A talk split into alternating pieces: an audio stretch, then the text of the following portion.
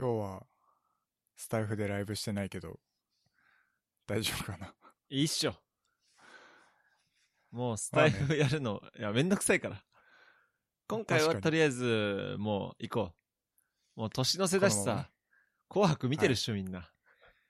そうだね。こんなことしてんのまあ俺らぐらいだろ。収録、収録は、今今日12月31日ですけど、公開は多分年明けになると思いますけど、そうですね。なるべく早めに公開できるように頑張ります。はい。皆さん明けましておめでとうございます。そういうことか。なんかこういう、そうですよ。こういう、なんかお正月の新番組、あの、年末にいっぱい撮っておいて、新年になった瞬間、あの、着物着た 芸能人が、明けましておめでとうございますって言ってるけど、年末に行ってるんだろうなっていう風に、そうそうテレビを見ながら思ってたけど、それを今、俺らがやることになってるわけですね。そういうことですね。はい成長したな、我々も。明けおめでございます。明けましておめでとうございます今。年って何年か知ってる？牛でしょ？あ、そうなの？俺知らないんだけど。え、マジで？知らない。年賀状買ってないからさ。ああ、今年は牛年なんだ。牛年。ああ、なるほど。はい。へえ。へえっていう。なんで、うん 昨日、あの、牛柄のマスクを買ったんだ。需要あるの？それ。いや、ちょっとネタで、もう、あの、牛年ですっていうなるほどね。うん仲いい人たちの中だけで会うときにしかつけられないマスク。うん。自分、犬年なのにね。そうそうそうそう。え、俺にいや、可愛くてさ。年賀状出した？いや、出してな。ない住所わかんなかなんでったもん。出してくんのよ。出す、出すよ。住所教えて。えーっと、じゃあね、今、ここで言うのはやめとくか。はいあの、ちファンなみレターが殺に、到しちゃう？うんちなみに俺はもうね、ここ、5年ぐらい年賀状が書いてないな。あ、マジで？うんもう年賀状文化はめんどくさいなって思っちゃったな。うーん、まあ、我々がまだ小学生ぐらいの頃は、結構年賀状を出す文化ってもう当たり前だったじゃないですか。友達にめっちゃ出したもん。先生とか。うん。そうだよね。うん俺もそうだった。だから、それがすごくこう、毎年の楽しみでもあったんだけど。わかるわかる。あの、大人になるにつれて、めんどくせえの方が勝ってくんだよね。圧倒的にめんどくさい。うん。特にあの、会社関係の人はまず出したくない。まあ、まず、まあ俺も出さないね。うん。で、仲いい友達にだけ僕はもう出しましたけど、ちゃんとそう1日に着くように出したんだ。えー、っとね、第1弾は多分1日につくように書いた。で、。第2弾は、結局だからそのさ、あのー最初に送る人、とりあえず書書くわけよ。で、余ったら出そうかなぐらいの人に 第2弾って出すわけ。おいおいおいおい。だからその住所とかもよく知らない人とか。二軍がいるんか。第2軍 すげえ失礼だよね。1日に届かなかった人ごめんなさい。2軍です、あなたたちは。あの、第2軍の人はまだその住所とかも知らんくて、その、年賀状、結局さ、束で買うじゃん ?20 枚とか30枚とか。で、その余った枚数に応じて、まあ、もったいないから出す、もったいないから出すじゃないけどさ。あの、お年玉のねあの、あれもあるしね。そうそうそう。そうそうそうそうそう。少しでもね、あのーあの、結構僕、尖った年賀状をいつも書くので。それで楽しみにしてくれる人、増えたらいいなと思って、まあちょっと、今回もだいぶ、まあ20枚ぐらい書きましたかね。おーすごいじゃん。はい。ということで、あのー年賀状あるあるだけどさ、うん。もう絶対インクなくなってんのよ。プリンター。ああ、そういうことね。そう。一年に一回しか使わないそプリンターって。はがき、そうだよね。家でプリンター使う人って、俺らみたいな会社員はまず、基本的には使わないじゃん。ほぼ使わないで。す、ね。あの、自分で個人事業主とかの人はさ、こう、税金の資料とかさ、印刷するから結構持ってる人が多いし、使ってる人多いらしいけど。うん。とか、あの、PTA の役員とかさ、そうですねあの子供会とかさ、はいなんかそういうのをやってると割と使うかもしれないけど、もう本当に使わないわけですよ。なんで、あのープリンターのインクをまず買わなきゃいけないっていう第一弾の、やっぱ壁があるでしょ？そうっすね。で、その後よ。あの必ず印刷面間違えるのそれはな、親父がようやってた。あるあるすぎん？これ。もうね、あの、50円、あ、無駄にしたっつって50円か。そう今53円だっけ？今63円あです、ね。63円か。うんそっかそっか。それはね、あの、書き損じはがきで。そう。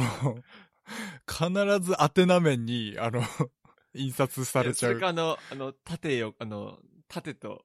そう。う 裏、反対にしちゃううね上下逆にしちゃうってやつ。宛名振り返ったらなんか逆さに映ってるみたいなね。うんそう、やるんですよ、これがな。るほどね。じゃあ俺いいっすよ。あの、書き損じのやつ送ってください。書き損じのやつ送ります？あの、宛名面に デザインが印刷されじゃあ裏、裏、裏側に、あの、住所書けば裏側に 住所書けば届くかな、これ。届くっしょあの、はがきは貼ってあるんだから。届くかなあ、切手は貼ってあるから。でも切手面には書けないよ、宛名。なんか裏側に書くんでしょ。そう。で、届けばいいけど、そっかそっか。はい。ちょっと、そういうのあるんで。ちなみにさ、うん。年賀状って、必ず手書きの一言は入れる派、入れますね。ああ、やっぱそうっすよね。なんかさ、はい。印刷で、あの、住所も印刷、裏側も印刷だとちょっと味気ないから、作業感出ちゃうもんね。うん。あ、こいつ、リスト化して、印刷して送ってるだけだなっていうの出ちゃうもんね。うん。だから、あの、一番書きにくい人が、うんその、一年間一回も会わなかった人。うん、なるほどね。昨年は大変お世話になりましたって書けないじゃん。なるほど、なるほどで、。来年は、来年もよろしくお願いします。来年も会うこととなさそう。そう。会うことなさそうな人だからさ、マジで書けないと思ってさ、ね今年あの、もうっていう一言だけ書いて送りましたね。すげえ手抜きじゃん。あの、コロナで会えなかったけど、あの、今年度は会いましょうとか、そういう感じでいいんじゃない？あー、なるほどね。うんそっかそっか。コロナのせいにしちゃうっていうそうそうパターンね。そうそういい、いいね。あじゃあちゃんと手書きしてるのは偉いっすね。そうっすかね。まあなんかそう、やっぱ作業すぎちゃっても良くないなっていうのそうがちょっとあってなんで。すよね。うん。やっぱ気持ちだから、年賀状って。そうだね。出してないけど。うん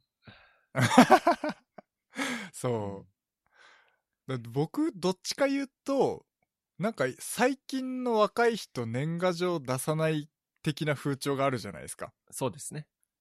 うん。もうだって、携帯でこんなにも簡単につながれる時代で、明けましておめでとうっていうのはもう LINE で済ませちゃうっていうのは全然、それはそれでありだと思うんですよ。まあ、あと僕は、こう、SNS が発展しているから、Facebook を見たら、その人の生存確認ができるわけですよ。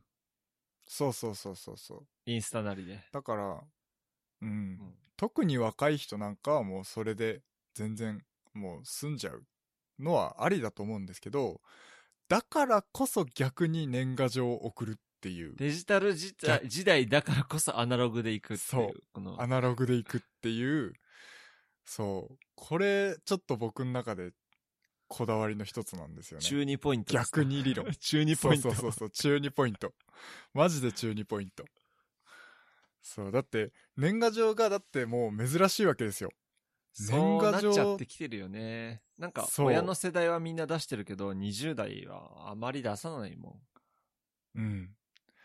から、年賀状届いたらちょっと嬉しくない？もう珍しいんだよ、確かに、年賀状が確かに、もらったら嬉しいかも。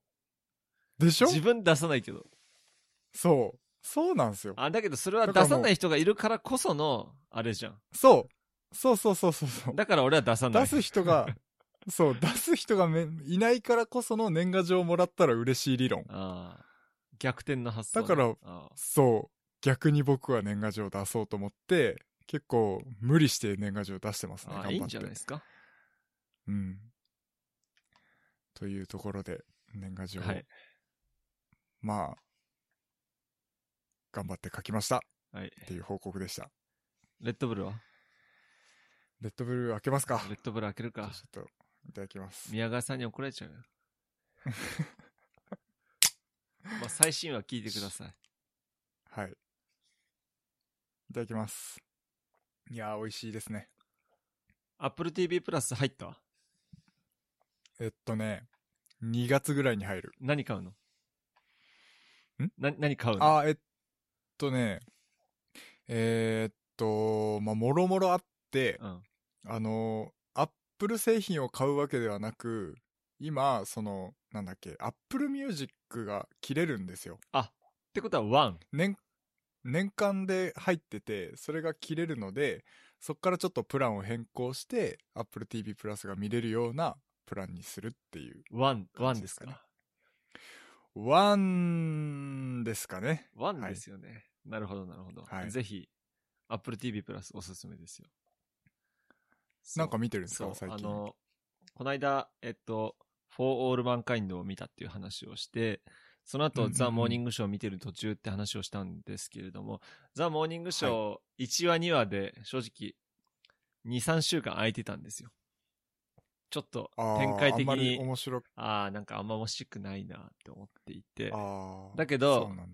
ちょっとこの年末年始というか、年末年始にかけて、ちょっと移動する期間があったりしたので、そこでうん。全部ダウンロードして iPad で見たんですけれども、もうね、はい。4話ぐらいから怒涛で、いや、めっちゃ面白かっへー。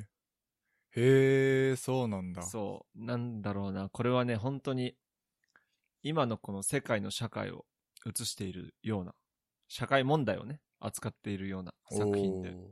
自分たちが考えているより、こう、セクハラ、パワハラ問題、あとは性暴力問題っていうものの闇は深いんだなっていうことをすごく考えさせられた。へーこれはね、ぜひ見てほしい。そう。そういう話なんだ。そういう話。へえ。なん、か、なんだろうな、抽象的にセクハラパ、パワハラ、性暴力って自分たちが思い描いてるほど浅い問題ではないんですよ。本当に、なんだろうな、男性社会で女性が、えー働いていて、そこでの力関係であったり、まあ女性同士の、お関係性であったりだとか、あとは自分のキャリア、仕事としてのキャリアの問題であったりだとか、もう複雑な問題が入り組んで入り組んで起きているんだなっていうふうに思いましたね。本当に、すごい問題を取り扱っている作品だなと思って、まあ、非常に、なんでしょうね、リアルですね。うん。なので、ぜひ見てほしい作品ですね。ネタバレはあまりしたくないので、この辺にしておきますが。はい。なるほど。あの、リビルドでもさ、あの、N さん、N さんがさ、面白いよって言ってて、だから最後まで見ようと思ったんですけど、見てよかったですね。なるほど。うん。やっぱ Apple TV プラス結構クオリティ高いっすわ。ああ、うんやっぱまあ、アップルで作ってるオリジナルドラマって言ったらまあ、クオリティは高くないと。そうですね。うん。やっぱローンチっていうこともありますし。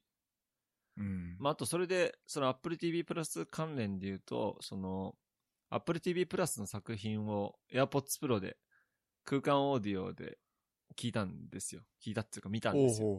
空間オーディオをさ、味わってほしい。そうなんだ。マジですごいわ。本当になんか、、耳、耳元で囁いている。ごめん、滑舌悪い。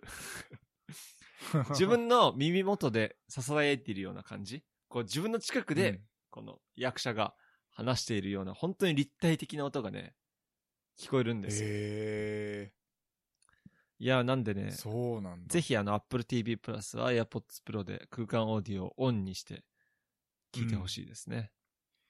わかりました、うんちょっと聞いてみたいな。そう。それでさ、ねこう、ドルビーアトモス対応の作品だったら多分、あの空間オーディオ使えると思うんですけれども、ネットフリックスでもできるのかちょっと調べてみたんですよ。うん。はい。ネットフリックスはですね、あの 4K のプランに入らないとダメだそうです。ああ、そうなんだ。だから月2000円払わないと、もうって感じなんですけど。まあ、あとその対応してる作品もそんなにないのかな。まあ、対応してる作品であれば、4K のプラン入っていれば、あの、ドルビーアトモス対応の音が聞けるそうですね。なるほど。はい。なんでね、AirPods Pro 強いな強いっすね。本当に。AirPods Pro 強い。素晴らしいっすよう。ん。なんでね、ちょっとね、忙しいと思いますけど、あの、1日1話でもぜひ見てもらいたいですね。そうですね。はい。もし、Apple TV プラス入ったら、はい。ぜひ感想教えてください。はい。はい。見たいと思います。なんかありますか？えー、まあ、なんだろう。最近買ったもので、あの、ソニーの MDR M1ST っていうヘッドホン買ったんですよ。それは、用途的には、あの、外に持ち出して音楽聴く感じではなくて、あスタジオ用の？そう。あのースタジオ用のヘッドホンですね。あのー音声モニタリングで使うために買ったんですけど、まあ、要はその、ポッドキャストをね、一生懸命やりたいって思ってて、やっぱ音質ってすごい重要じゃないですか。まあ、音質中だからね。そう。もう、もう音質中って言っていいよね、これは。いや、音質命だから、ポッドキャストは。スタイフじゃないんだから。本当に。そうそうそう。だから音質を突き詰めないことには、ポスト、ポッドキャスト始めらんないわけですよ。それはちょっと違うか。いやいや、大事大事。なんかその、そう。やっぱやっていく上で一番重要なところ、一番その見栄を張れる場所って音質だよね。だと思いますよポッドキャス。トって。うん。あとはさ、このなので、自分たちが目指しているというか、一番最初に聞いたものがリビルドだからさ、はい。こう、すごい、なんだろう、ハードルが上がってるというか、そうそうそうあれを目指しているからさ、そうそうそう。リビルドを目指して始めたら、もう結局中途半端な音質じゃやっていけないわけですよ。そうなんですよ。どうやったら近づけるか、どうやったら並べるかっていうとこ、ことをもうひたすら考えてると、やっぱりもう機材もいいものを揃えたいと思って、で、今回そのモニタリング用の、音声モニタリング用のヘッドホンを買ったんですけれども、お値段がだいたい3万5千円ぐらい。ああ、しましたまあ、めっちゃ高いわけでもないね。まあ、でも、ヘッドホンで3万5千円って、あれだよあの、AirPods、なんだっけ？スタジオだっけ？スタジオなんだっけ？スタエアポッツマックススマックスか。スったわ。エアポッツマックスが7万円って聞いた後に3万5千円だから、安く感じる。安く感じるけど、僕の中では相当高い買い物ですよ。うんこれまあ、そうですね。はい。そう。まあ、実はこれ半年ぐらい前ぐらいから買おうかなって思ってたんです。で、ずっと買おうかなと思ってたんですけど、その当時で言う、その AirPods Studio、いわゆるその Apple からヘッドホンが出るかもしれないねっていうリーク情報があったから、とりあえずそれが出るまで待とうと思って、で、まあ待って、今回 AirPods Max として、えっと、ヘッドホンが発表されたじゃないですか。はい。で、それを見て、まあ値段のこともそうだし、そのモニタリング用のヘッドホンとしてワイヤレスはないよなと思って、まあ、レイテンシー基がありますから、基本的にはスタジオで使うのであれば優先ですよね。そうですよね。で、基本的に使うパソコンは Windows がメインなので、えっと、僕のパソコンは Bluetooth で音声を、えっと、取ってないんですよ。あの、通信してないんですよ。はい。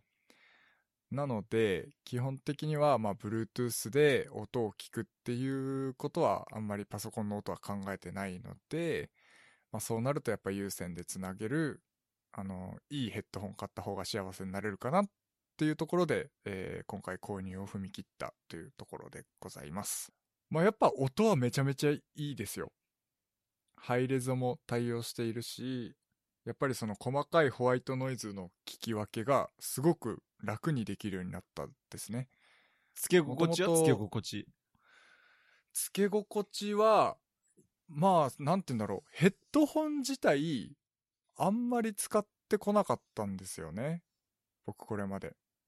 なんですけど、だからちょっとこう、あの、比較できないのがちょっと申し訳ないんですけど、まあやっぱ長い時間つけてると、だんだん耳は痛くなってきますね。ん。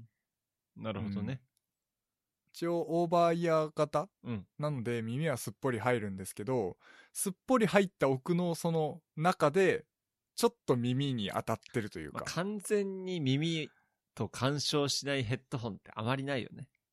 多分ないですよねうん。。相当、あなの、イヤーパッドみたいなところがでかくないと。そうそうそうそう。本当にすっぽりはん入んないとなかなか難しいと思うんですけど、まあやっぱりその、潰れてるところが若干痛くなってくるっていう感じですかね。なんで、あの、周りのやっぱこう、ソフトなところが当たってるところは全く痛くなならないんですけど、という感じで。でも本当に長い時間つけてないとあんまり痛くなってこないっていうのは、まあ良いんじゃないかなとは思いますけどね。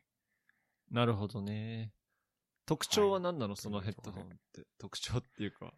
えー、っとですね、あのーいいところちょっっていうか型番はす、型番ちょっと忘れちゃったんですけど、なんとか 900TH だかなんとかっていう、ちょっと、あの、ショーノートに後で書いておきますけど、はいもの、すごいこう流行ってるヘッドホンがあるんですよ。うんソニーの。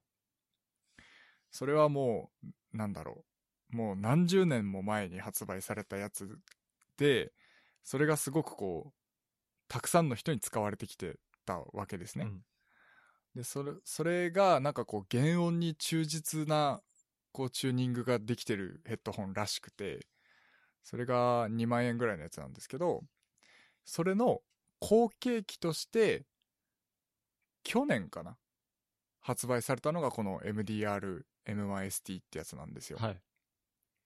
なんで、あの、本当にプロ向けのヘッドホンの、なんか上位版みたいな。位置づけのヘッドホンで、まあやっぱり、あのー音楽を聴くのに気持ちいいというよりは、うん本当にこう、生データをそのまんま奏でてくれるっていうああ、感じ。なるほどね。はいはいはい。本当にモニタリング用のヘッドホン。なんかあまりこの音質を変えずにというか、忠実にそのままの音源をということね。はい。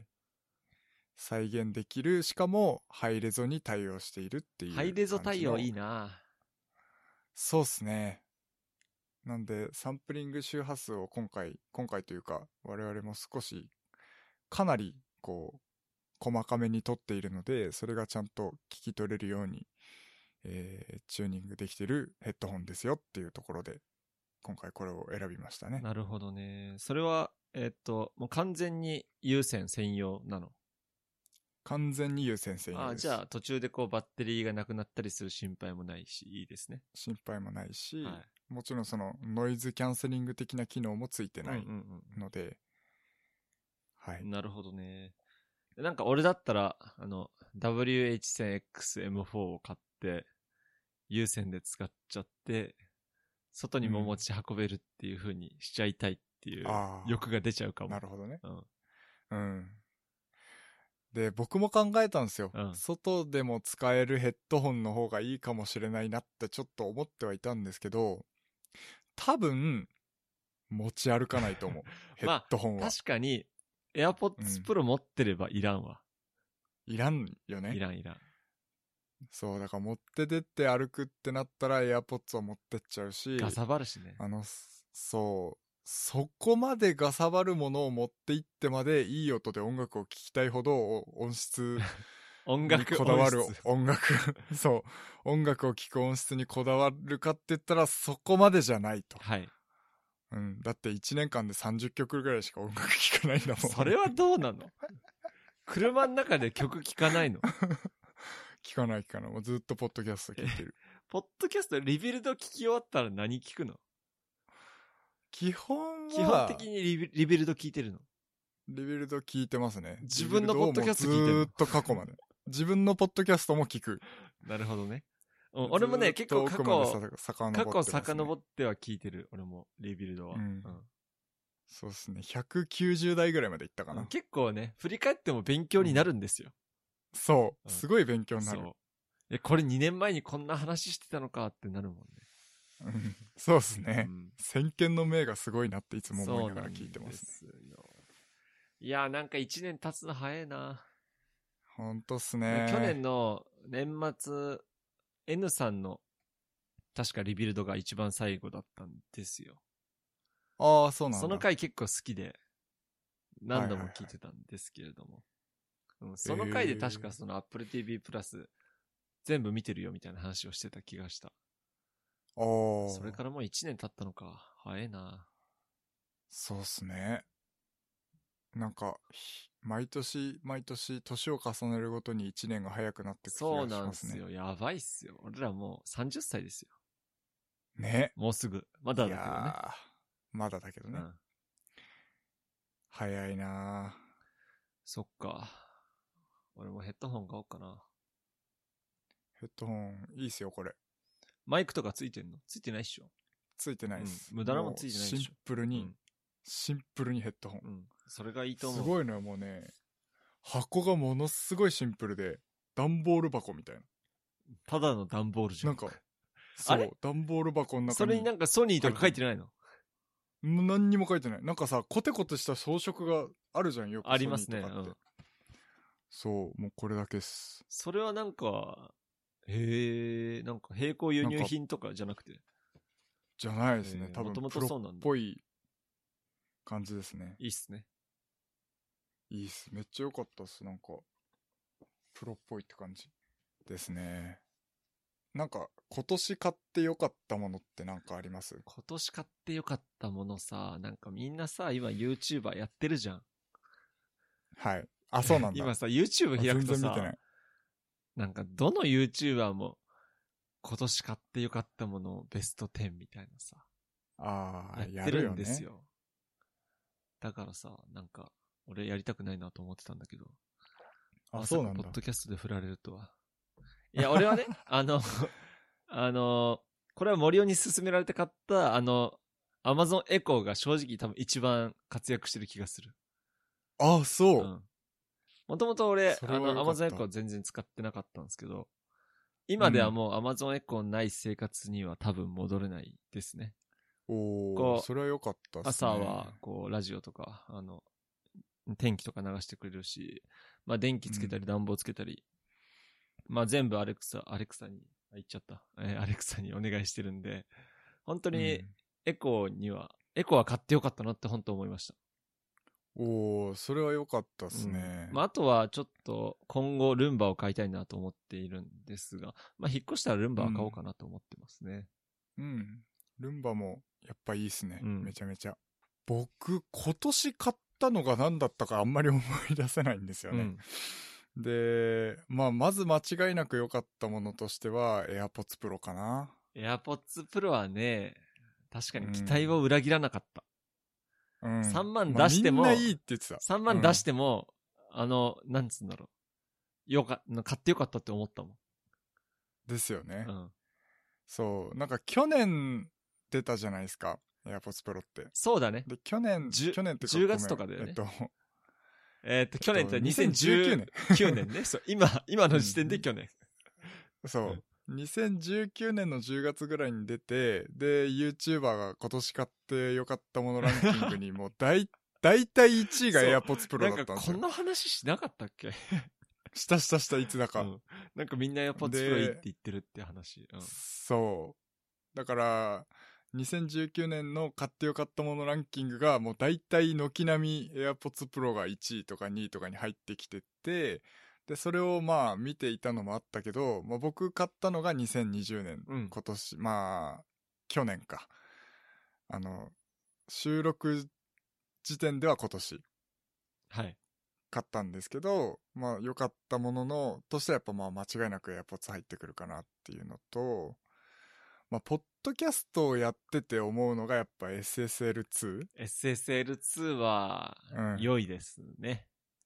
うん。だこの、おポッドキャストの音質を爆上げしてくれたのはこの SSL2 のおかげだと思うので、まあ、僕、の正直さ、あの、あんま分かんなかったんですけど、その、ヤマハのやつとのこの違いってなんかあった？まあ、単純で。ヤマハ、うん。AG06 ですね。あ、そうだ、僕が持ってるヤマハ AG06 のだ。やつとの差ですけど、うん。まあこれは圧倒的に差はありましたね。ああ、そうですか。要はその、ホワイトノイズの少なさで言うともう、間違いなく SSL2 の方が少ないし、はいはい。あのーなんて言うんだろう。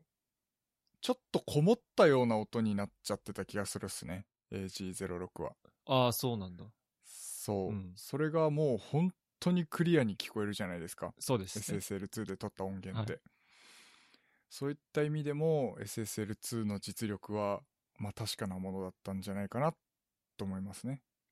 なるほどね。これは、あの、うん森尾に勧められて買ったので、よかったですね。まあ他試してないからわかんないですけどね。まあいいんじゃないですか？もっと安くてもっといいものうんがあったのかもしれないけど、いえいえ。まあ僕の中ではすごく満足しているものですね。他になんかある、あとなんだろう、今年買ったものがよくわからんけど、まあカメラ機材は今年めっちゃ買ったんすよね。あ、そうなんだ。照明とか買ったの？めっそう、ストロボも買ったし、レンズとかも買ったし、なんかすっごいたくさん買ったんですけど、まあなんか良かったものかって言われると、よくわからん。あのー便利ですよ、めっちゃ。ああ。例えば、なんか生活、なんか、なんつうの、生活に役立つもので、こう、そうっすよね、なんかこう。爆上がりした皆ものない？なんか効率爆上がりしたも今年でしょ？多分ルンバは去年なんですよ、あー買ったの。の。その、ロジクールのマウスとか、キーボードは。あ、あ、えっ、と、MX マスター3は今年かな、あー買ったの。MX マスター3は最高ですね、本当に。ああ、その、Windows から Mac へのうん。行き来ができるやつね。そうそうそうそうそう。これは確かに最高ですね。僕、その、Mac と Windows の2台体制で、えっと、パソコン使ってるんですけど、で、モニターがクソでかいんですよね。42インチの 4K モニター使って42イてン。チって。テレビやん。テレビテレビ本当に。だからその42インチのパソコンの画面を半分 Mac にして、半分 Windows にしてる。そういうのができるモニターなんだ。そうそうそうそうそう。なんで、えっと、まあ、フル HD を縦に2面の画面を、まあ、2つ表示してるような状態はい。にできるので、そういう形にして、片面を Mac にして、片面を Windows にしてるっていう使い方もよくやるんですけど、まあ、その時に、あの、MX Master 3は画面の端に行くと、そっから先 Mac になったり、Mac からまた戻るときに、えっと、Windows に画面の端にくっつけると、その先から Windows にしたりっていう行き来ができるんですよね。それはシームレスにね、あの、羨ましいです。はい。僕今手元にそれ2つ マウスがありますもん。そうっすよね。だからその、行き来をするのに、普通に画面がそのまんま Windows と Mac を行き来しているような形に疑似的にできているっていうのは、すごい、もう革命的な機能ですね。ロジクールフローっていう機能なんですけど、もうこれによってかなり生活の質が爆上がりしたっていうのはあるかもしれないですね。そういうのですよ、そういうの。はい。というのはありますね。なるほどね。あの、僕今目の前にあの ZV-1 があるんですけれども、これは今あの、ちょうど、あの、1、2週間前から結構大量に動画を撮ったので、これからちょっと編集とかいろいろしたいなと思ってるんで、まだあの、これは買ってよかったってまだ自信を持っては言えない感じですかね。なるほどね。まあ、またちょっと時間を見てというところで。はい。そうっすね。ああ、じゃあこれ、来年、これはどう？あのん、買って失敗だったもの。失敗だったものごめん、。ショーノートに書いてない話した。なんだろうな買って失敗だったものね、なんかあるかななかったらこの部分あのねうんあの、登山用のリュック買ったんですよ。えー、高いやつ？今年。すっごい高いやつ。それってちゃんとしたメーカー品？そうだね。まあ高いんだから、あのーそりゃそうだわな。うん、めちゃめちゃ高くて、すごい、まあ、ゆメーカー伏せますけど、有名なメーカーのやつを。一え、これ言った方がいえ、いかな？言ってもいいんじゃない？別に。でもいいかな？多分俺知らないと思うけど。うん。ちょっと待ってね。メーカー名思い出せない。見てくる。えっと、その登山用のバッグなんですけれども、はい。あの、ミステリーランチちょっと待って、ちょっと待って、ちょっと待って、ちょっと待って。何何何？俺持ってるよ。あ、持ってる俺今年ミステリーランチ買ったんだけど。え、マジえで、だけど多分、あの、型番違うと思う。あ、まあまあ違う。絶対違うと思う。あ俺登山用なんで持ってる。のは、あの、確かアーバンアサルトっていうやつだった気がするんだよな。あ、違うかな。3、3ジップデザイン？うん。あの、あこうなってて、て。うん。ごめんなさい、あの、わかるわかるポッドキャストなんですけど、Y みたいになってるんですよ。Y。Y 字になってる Y よね。字になってジップ。る。そうそうそうそうそう。うん。そう。だから、下の方に入れたものも取り出しやすいし。縦にこう、ジップがついていて、止水ジップがついていて、う下まで開くんですよ。うんああ、あのーえ、同じじゃない？同じ？同じではないけど、うん僕もそのリュック欲しいなって今思ってるところあ、です、ね。そうなんですね。3ジップデザインのそう、うんリュック。で、僕買ったのはもうめちゃめちゃでかいやつなんですよ。あもうめちゃめちゃ出る。テラフレームっていう、その、本当に狩猟して、こう、獲物をリュックにこう、抱えられる ななでそんなの買ったの？感じのやつなの。いや、それがすげえかっこよくて、もうデザインもネットそうだし、で見た画面がかっこよかったの？あのー店頭で見たんですよね。ああ、そうなんだ。店頭で見て、そう、ここにその荷物が、なんていうの、こう、リュックサックと、そのフレームがこう分離してて、リュック、ちょ、ごめん、でそのちょっと待って。リュックサックと？フレーム、どういうこと、えっと、背負ってる、なんかこう、巻き背負う、なんか木のフレームみたいなのをイメージしてほしいんだけど。あ、の縦にこう、棒がこう、あってみたそいうなそうそうそうそうはいはいはいはい。そうそうそう。そういう、なんかその巻き背負うフレームみたいなところにリュックサックがこう、くっついてるんですよ。へえ。で、その、リュックサックをこう外して、その、フレームとリュックサックの間に物がたくさん入れられるんですよ。なるほどね。イメージできるかなはい。その、うん。リュックサックを離して、その、リュックサックとフレームの間に、例えばその、獲物、狩猟した獲物とかをこう、入れ、入れ込んだりとかもできるような感じになってる仕様のやつなんですけど、あまりにもでかすぎて、そんなにでかいの？そう。だから多分ね、2泊3日とか重装したりするような時に使うようなリュックサックを買ってしまったんですよね。なるほどね。うん。だから、その、正直その登山ってもう 100g でもいいから荷物を減らしたいっていう。ぐらい、やっぱシビアなんですよ。ああ、そうなんだ。そういう時に、まあ僕の中結構安易に、まあでかければでかい方がいいでしょみたいな。で その中に、そう、に入れる荷物を少なくすればいいでしょっていう感じの考えではい買っちゃったんですけど、まあ、ちょっと使い勝手は悪いなって。物としてはめちゃめちゃいいんですよ。やっぱ高かったしその、いいものではあるし、ししょいやすさっていうのもすごく良いんですけど、まあちょっとでかいのを買いすぎてしまったなっていう失敗なものという感じですかね。じゃああんま使ってないんだ。いや、もうそれしか使ってないあ、でも使ってるんだ。け結局使ってはいるから、まあ、うん、いいんですけど、うん。一回ちょっと気合い入れて、なんか物入るからさ、うんすごいいろいろ物詰め込んでいったらさ、自分が死ぬあまりにも辛くて。自分が死ぬ。カメラの機材とかもたくさんいろいろ詰めるんで、そういうのも含めていい、そっちの方がいいかなって思ったんですけど、まあいろんなね、カメラの機材持ってくと、そりゃ重いっすよ。でそれを持ってね、十何キロっていう険しい道のりを上がって降りてってやったらもうきつくてきつくて。いやー、大変な思いをしましたね。なるほどね。はい、あの、僕もね、あの、会社に行ってるリュックが、もういいか、いい加減5年ぐらい使ってたんで、いや、5年以上使ってたかな。それでもう、あの、買い替えようっていうことで、その、ミステリーランチの、はいちょっとあの、小さめの、小さめっていうか、うんまあ、20リットルぐらいかな。あの、さっきリンク送りましたけど。そのアーバンサルトってやつを買ったんですけど、まあ、それはあの、うんまあ、普通に良いですよ。ああ、かっこいいよね。そう、見た目はかっこいいし、えっと、防水にちゃんとなってるし、防水だしまあ、ジッパーがめっちゃしっかりしてる。うんうんうん。あと、肩のとこもしっかりしてるし。うんだから、これはおすすめですよ。はいはいはい。そう、欲しいなとは思ってたんですよ。びっくりした。同じじゃなくてよかった。ね。うんさすがになんそんな、か被りがちじゃない？そんな登山用のやつ、さすがに俺買わんから。あそうそう。さすがに違うとは思ったけど、ね。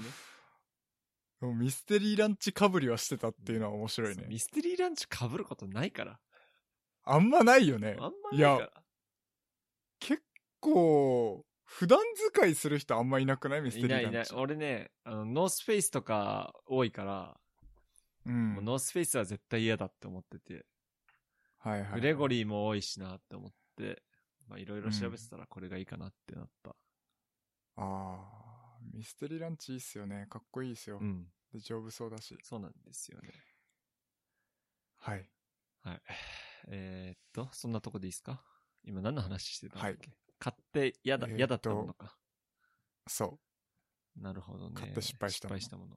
そう、あのさ、俺、あの、年末にさ、前回の、前々回のポッドキャスト中に届いたさ、モバイルバッテリう。はい。ーの、を買ったっつ話をしたじゃないですか。したかな？した、い。したと思うんですけど、うん。2万ミリアンペアアワーかな？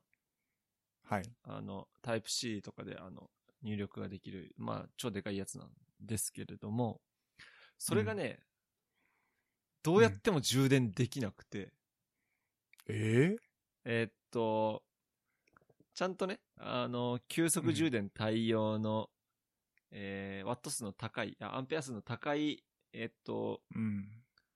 AC アダプターからもやっても、いくらやっても給電されなくて、えーっと、え給電ポートが、えーっと、うんマイクロ USB とタイプ C で2つあるやつだったのね。ー、うんだ。から、複数のうちにあるマイクロ USB かき集めて、うん。いろんなやつでやってもダメだし、うちにあるタイプ C をかき集めてやってもダメだったわけよ。うん。それで、アンカーさんに連絡したんですよ。はい。そしたら、えーっと、うちの、そのやつは急速充電に対応してるやつなので、あの iPhone 買った時に付属してるようなちっちゃい、あの、うん。あれ何アンペアか忘れたけど、2アンペアぐらいかな。うん。あのちっちゃいやつだと、あの、反応しませんので、給電してるうん AC アダプターを変えてみてくださいって言われて、まあ、うんそれか今、あの、給電してる AC アダプターの型番を教えてくださいっていう話をされて、まあ、そもそもその AC アダプター自体アンカーのやつ使ってたから、そのやつの型番を送って、それでもや、何やってもダメだって話をしたら、うん。あの、えー新品に交換してくれたんですよね。はいはい。それ、で、えっと、原因究明のために、その、今使ってる、その不良品もうん。送り返してくださいっていうことで、さっうんきちょうど U パックで送り返してきました。その送り返すやつもね、あの、ちゃんと、アンカーから届きました。U パックが。あ、なるほどねうん。うんうんそうなんですよ。へまあ、なんで、まあ、まあ、普通、あの、こういう対応はカスタマーサポート的なの初めてでしたけど、え。はい。うん。まあ、非常に丁寧で。まあ、普通ですけどね、こんなもんは。うんうんそう。だけど、やっぱこういうことあるんやなと思って。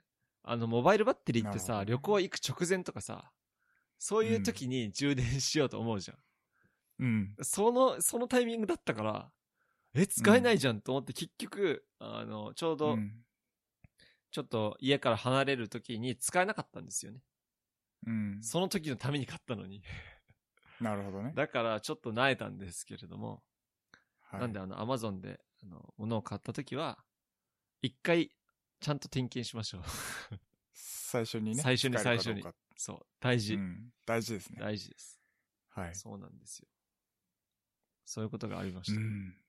なるほどね。もうこういうこともある、ね。結局うんうん。遠出するときには持っていけなかった、持っていけなかったっ。すよ。うわー、残念ですね。まあ、なんでバッテリーを節約しながら。今さ、うちの使ってる iPhone X さ、バッテリー持ち悪くなってるんですよね、非常に。うん。まあなんで、まあ、だけど省電力モードとかを駆使して、なんとか大丈夫でしたが。はい。そんなところで。はい。なんかあります？2021年の目標、振り返り？振り返りする？まず今年の。振り返り、まあでも今言ったのが俺の中での振り返りかな。そう、俺らの振り返りはさ、何より、うん。ポッドキャストを、まあ、今31日の時点ではい。22エピソード出したことだよね。うん。まあそうですね。これが、あの、僕たちのあの結果なので。はい。いや、成果ですね。だけど、頑張ったよね。いや、頑張ったよ。頑張ったよね。うん。あのだからさ、あの、マジで、もうちょい頑張ろう。いや、俺らは頑張るんじゃなくて、うん。あの、聞いてくれる人が増えるような努力をしよああ、そういうことねうん。うん。そうしましょう。う。うん。まず今年はね、来年あの、あの、ポッドキャスト元年なので、令和元年であり、あ、令和2年か。はい うんそう、おポッドキャスト元年だから。そうそうこれから歴史が始まるから。うん。そうですね。そう。これからね、多分、音声配信サービスのあの、波が来るはずなので、はい。それに乗り遅れないようにね。はい。マイクロスポンサーをつけようか。えっと、いくらにしようか。最後に、じゃあスポンサー紹介するから、2万とかにする。そうですね。そうしよう。最初は2万からにしよ2万ぐらいにするか。う。うん。2万円プラス税で。ちょっとね、マジでさ、本当に頑張ろう。今年は。うん。あの、マジで頑張ろうポッドキャストランキング、あの、2桁目指そう。そう。100位以内に。100位以内目指そう。余裕っしょ。そう。余裕っしょ。余裕っしょ余裕でしょ余裕っ。しょ。うんマジで。このままやり続ければ、うんあのね、ポッドキャストって基本的にやり続けるのが一番難しいと思うあ、そう。ブログと一緒？の。そう、ブログとかも一緒で、でもブログより難しいと思うの。おうそれはどうして？っていうのも要はその、まあ、一人で喋ればまだあれかもしれないけど、こうやって二人で話してるっていうと、やっぱ二人の都合が合う時にしか収録できないじゃないですか。うんそうですね。で、に加えて、やっぱり編集もすごく大変じゃないですか。はい。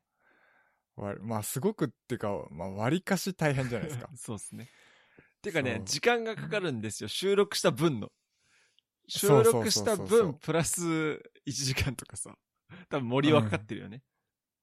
僕はそうですね、だいたい1エピソード3時間から4時間ぐらいかけて編集してます、ね。そうで。すよね。やっぱ細かいところを結構こだわって編集してるので。そう、今1時間にまとめようとして、その時間かかってるわけだから。うん。はい。ので、まあ、それを、まあ、続けていく。週に1回配信するぐらいのペースで続けていくっていうのも結構難しいと思うので、そこを踏ん張れる人が残ってくと思うんですよ。よし。俺ら、マジであの、結婚しても頑張ろそうだね。結婚してう。も。結婚して子供できて、あの、隣で子供ギャーギャー泣いてても、あの、ポッドキャスト収録は頑張ろう。頑張ろそうっすね。はいなるほど。まあ、それで、僕のすげえ個人的な2021年の目標言っていいですか？う。あ、いいっすよ、あの、全然テック系じゃないです。おーあのはい。筋トレを今年始めたので、今年って2020年に始めたので、はい。2020年には、あの、ベンチプレス100キロを、あの、超えたい。おーベンチプレス100キロってもうね、あの、すごい、まあ、トレーニングを続けたら多分、そんな難しくないんですけれども、日本人の平均のベンチプレスって、えー確か60キロとか、そんぐらいなので、え100キロ上げられる人は人口の何パーセントって言われてるぐらいなので、ー。あ、そうなんだ。そうなんですよ。ちなみに、今何キロぐらい今上げられる？75ぐらいなんですよ。おーで、あ、の、自分の体重のまず1.5倍を目指すっていうところから今やっていて、はいまず自分の体重上げるのも最初はめちゃめちゃ大変だったんですよ。あー、なるほどねベンチ。プレスって、まあ、こう言うと、まあ、語弊があるかもしれないんですけど、体重が重い方が上がりやすいと言われているほうほうほうほうほう。の、で、まず自分の体重を目標に最初は頑張るんですけれども、うんまあ、。自分の体重を増やしながら、今は75ぐらいなんで、まあ、全然ヘボいんですけれども、ちょっと今年は本気でベンチプレス100を目指して、いいっすね。そう、やっぱ筋トレって何がいいかってこう、目標設定しやすくて結果が分かりやすいっていう。なるほどね。もうね、定量的にそうなんですよ。結果が、その通りですね。あとはや、うんやればやった分だけ結果が結びつきやすいので、はいはいはいはい。本当に、それで自分の自己肯定感とかも上がりますし、自分に自信がつくので、うん、今年は本当にベンチプレス100キロ本気で目指して、うん。まあベンチプレス100なんて余裕だろっていうあのトレーニーの人とかもいるかもしれませんが、もともと僕全然ガリなので、僕からしたら100はあの非常に大きな目標なので、まずそこを目標にね。まあその他にもデッドリフトとかあのスクワットもちょっとトレーナーさんと相談しながら目標設定して頑張っていきたいなと思いますけれど、まずはベンチプレス100をですね、はい。頑張りたいです。うん。そんで、2021年最後のポッドキャストで、その振り返りをしたい。なるほどね。。はいいですね。楽しみですね。はい。森はなんかある？僕の目標は、えー、うーん、美意識を高くしようかな。お、それはあのね。結婚したいの？まあ結婚もそうだし、なんかこう、なんていうのかな。基本的にこう、やっぱり YouTube とかで露出する機会を増やしていきたいんですよ。これからどんどん。なるほど。でそういう時に、なんかその、マジでもさっこい男が何かやってるっていうのも、やっぱ食いつきが悪いと思うんですよね。確かに、まあ、あの、美人とあんまりこう、美人じゃない人がやってる YouTube だったらどっちを見るかってなったら、まあ、それはあからさまに結果が出そうですよね。そうですよね。だから、まずは、こう、ちょっと美意識を高く持って、えー、2021年目標にして、で、そこからこう露出しても、露出した時に、少しでもいいから食いついてくれる人が増えたらいいなっていうふうにちょっと思ってますねな。るほど。いいんじゃないですか。はい。じゃあまずあれだ。というところで。日焼け止め塗ろそうですね。来年はしっかり。今年はでも結構日焼け止め塗ったう。よ。あ、マジで？結構黒いじゃん。そう？え、黒いと思うよ、嘘だけど。うんまあ、地黒なのかな？地黒なの？多少。うん。今年、だって、去年とか俺すごかったっしょ、多分。なんかもっと暗かったイメージはある。確かに。もうす、真っ黒でう、んなんかあの、会社の人とかにも、あの、最近よく仲良くなった人なんだけど、もう去年とか顔は知ってたけど、あの人何してる人なのっていうぐらい黒かったよね、みたいな。そんな黒かったっやっぱそういうそんな黒かったか。真っ黒だったっすね。去年はもう全く日焼け止めも塗らずにもう炎天下の中でテニスやってたんで、まあ真っ黒でしたね。なるほどっていうのもあねっ。てまあ、あの、紫外線を浴びることは悪いことではないけれど、浴びすぎるのはあまり良くないので、ね。肌に。そうですね。はい。なんかその紫外線の影響って10年後、20年後に出るらしいから、あー今すぐは出なくてもね。なるほどね。うんシミとか、ほくろみたいにそうなん。ですよ。うん、そばかすとかね。そうそはい。まあ僕、そう、あと、あの、髭の脱毛とかもしし始めたのでう。う、ん。まあそういったところとか、いいっすね。髪の毛切ったり、はい。いろいろ美意識高くはい持っていければなと思ってます。なるほど。はい。え、じゃあ、残り、えー、5分ぐらいで最後のこの、芸人の話すんの？まあ、僕あのーポテチ大好き芸人なんですよ。俺知らなかった。そんなポテチ食ってた知らなかったそう。まあでも、食ってましたよ。ポテチってだけどあんま体に良くないから食ってなさそうってイメージだっあ、僕、た。うん。そう、美容、美意識高くとか言っておきながら、もうポテチの話をし始めちゃう僕、え、週1とかで食べる？週1多分食べてますね。ああ。まあ美味しいよね。美味しい、美味しいっす。なんで、えっと、まあこれまで食べてきた、こまあ今年というかこれまで食べてきたポテチの中での、まあおすすめというか、僕が好きなポテチ4つ、ちょっと紹介しようかなとああ。いいじゃないですか。コンテンツ。これ YouTube ねできるよ、これ YouTube。これ YouTube できるできるっしょ。これか書こう。なんかやろうかやなっ。た方がいいよ。YouTube。ポテチ大好き。ポテチ大好き芸人がおすすめする4つの味みたいな。いつから芸人になったんだって。うん。うん。は そうだよね。そこ突っ込む、突っ込まれなかったらこのまま行くとこだったわ。はい。それで？いつから芸人になったの？はい。え、じゃあ、あの、ランキングなの、それはランキングではないの？ランキングではないですね。もうあの、4選。4選ですね。4選ですね。えー、まず一つ目なんですけれども、あの、わさビーフですね。わさビーフいいよね。俺わさビーフ好き。うん僕、もうすごい好きでこれ。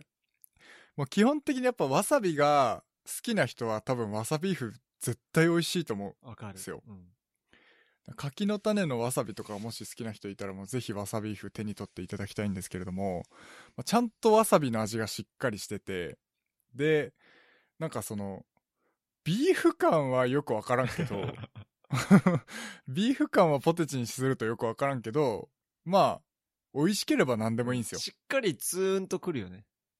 そう、しっかりツーンときますね。このツーンが好きな人はもうぜひわさビーフうん。食べてくださいっていう感じですねい。やー、いいな。はい。で続きましてなんですけれども、オーザックの海苔塩。あー、わかるな わかるわかる結構わかるなポテチの食感が僕、オーザックすごい好きなんですよ。はい。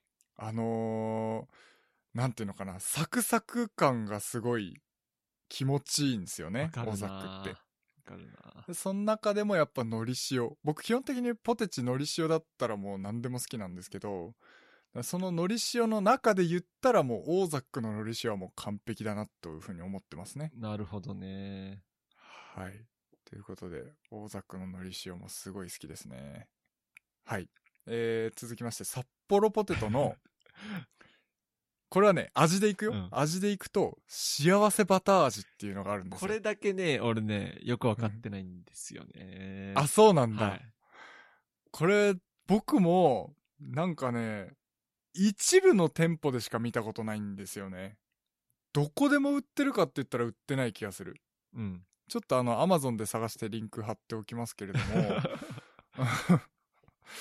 そう、これ、僕も確かにあんまり見ないですね。うんうんあったら買うぐらい好きです。もうあったらもうそう、もう必ず買うぐらい好きなんですけど、この幸せバター味が本当に幸せなんですよ。これね、ネーミングセンスがね、すごいいい。そう。美味しそう。かもしれん。すごい美味しいんですよ。このやっぱバターってやっぱり美味しいですよね。幸そせのバターが、やっぱ、じゃがバターが美味しいってことはもう絶対札幌ポテトの幸せバター味美味しいんですよ。まあ、じゃがいもとバターのコンビはね、まあ、鉄板ですね。鉄板ですから。これは美味しくないわけがない。というところで、この幸せバター味も本当に美味しいんで、ぜひ食べていただきたい。見つけたらぜひね、はい。あの、買って食べていただきたいなと思います。はい。で、最後4つ目なんですけれども、あの、片揚げポテトのブラックペッパー味。間違いないね。これ間違いないんですよ。うん、俺ね、これ一番好きかも。あ、そうう。ん。やっぱ片揚げポテトってもう、ポテチ食ってんなっていう感じがすごいあるじゃないですかそうなん。ですよね。うん。本当にもうあの、ガリっていきますからね。そう。だけどね、片揚げポテトね、ちょっと割高なんですよ。ああ。ちょっと高くない？他のやつと比べると。そうそうそうそう、ちょっと高い。ちょっと高いちょっんですよ。と高いけど、だからこう、自分へのご褒美に買うのにちょうどいいぐらいですね。なるほど、なるほど。そう、金曜日の夜ぐらいにしか食べらんないですね、片揚げポテトは。あとさ、はいポテチ食ってる時あるあるでさ、うん。なんか食べる前は、このサイズ絶対俺一人で食えないって思う、思うんで、あの、普通のノーマルサイズね。はいはい、はい。だけど食べ終わると、え、もうないの？ってなる。そうそうそう。二袋目いっちゃおうかなってだなっちゃう、もうワンサイズ大きいの買っとけよかったって結構なる。ああ、わかる。わかるっすね。うんそうなんですよ。あと、兄弟多い、多かった勢からするとね、ポテチの袋を全部一人で食えるのは贅沢なんですあーなるほどねよ。。もうあれシェアだったからさ、そうだよね。もう兄弟でのもう取り合い？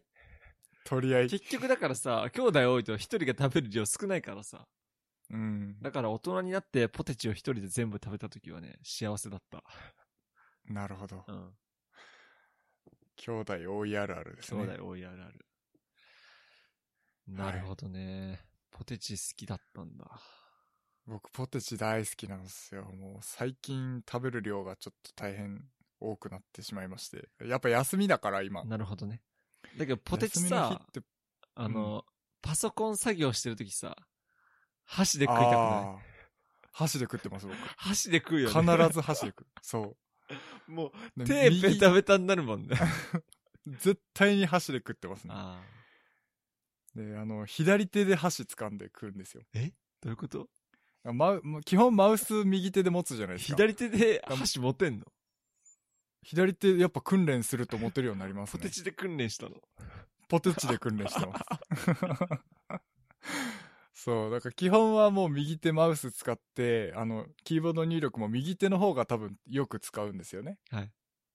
なんで、あもう左手を明かしておいて、もうポテチを箸でつまんで食べるっていうのも習慣になってます、ね。なるほど、なるほど。いや、はいそうなんですよね。あの、スマホとかさ、うんガジェットがベタベタになる問題があるからさ。うん。そう。だから僕、あの、よく子供の頃なんかあの、ポテトチップスを食べながらゲームやんのとかも結構嫌だったんですよ。コントローラーがベタベタになるからわかる。わかるわかる。嫌だなって思ってて、だから、解決方法が。箸。なるほど、ね。箸しかないですね。はい。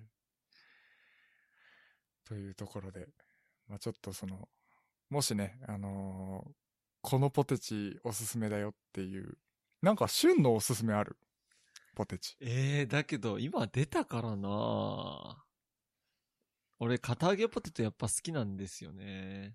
あー買うんだったら、片揚げポテトかな。あとね、ここに出てない味なんですけれども、あの、うんサワークリームオニオン味のさ、ポテチあるじゃん。あー俺ねあるある一番好きな味何かって言われたら、あの、サワークリームオニオンを手に取るかな。うん。なるほどね。うんサワークリームオニオンはあの、ギザギザタイプのポテチだといいっすよね。結構ありますね。すね味が。はい。うん。味がしっかりついてて、そうなんですよ。た方が美味しいっていうパターンありますね。あと案外コンビニの、あの、セブン、イレブンオリジナルとかも結構美味しいんですよね。へえ、そうなんだ。はい。なんでポテチの話でこんな盛り上がった テック系より盛り上がってんじゃねえかっていう。はい。ということで、はい。まあ、もしあの、視聴者の皆さんの中で、このポテチおすすめだよっていうのがあったら、ぜひコメントをいただければと思いますね。はい。はい。今日は、そんなところにしますか。そうっすね。ちょうど1時間経ちましたんで結、構喋ったな喋ったね。割と。まだショーノート全然消化しきれてないですもんね。うん、まあいいんじゃないですか。うん。はい。じゃあ、そんなところで、はいえー今回の、えーおポッドキャストは hpk.jp スラッシュおポッドキャストスラッシュ、えー026でショーノート公開しておりますので、そちらの方もよろしくお願いいたします。はい。今年も頑張りましょう。はい。じゃあ今年も皆さんよろしくお願いいたします。それでは。それでは。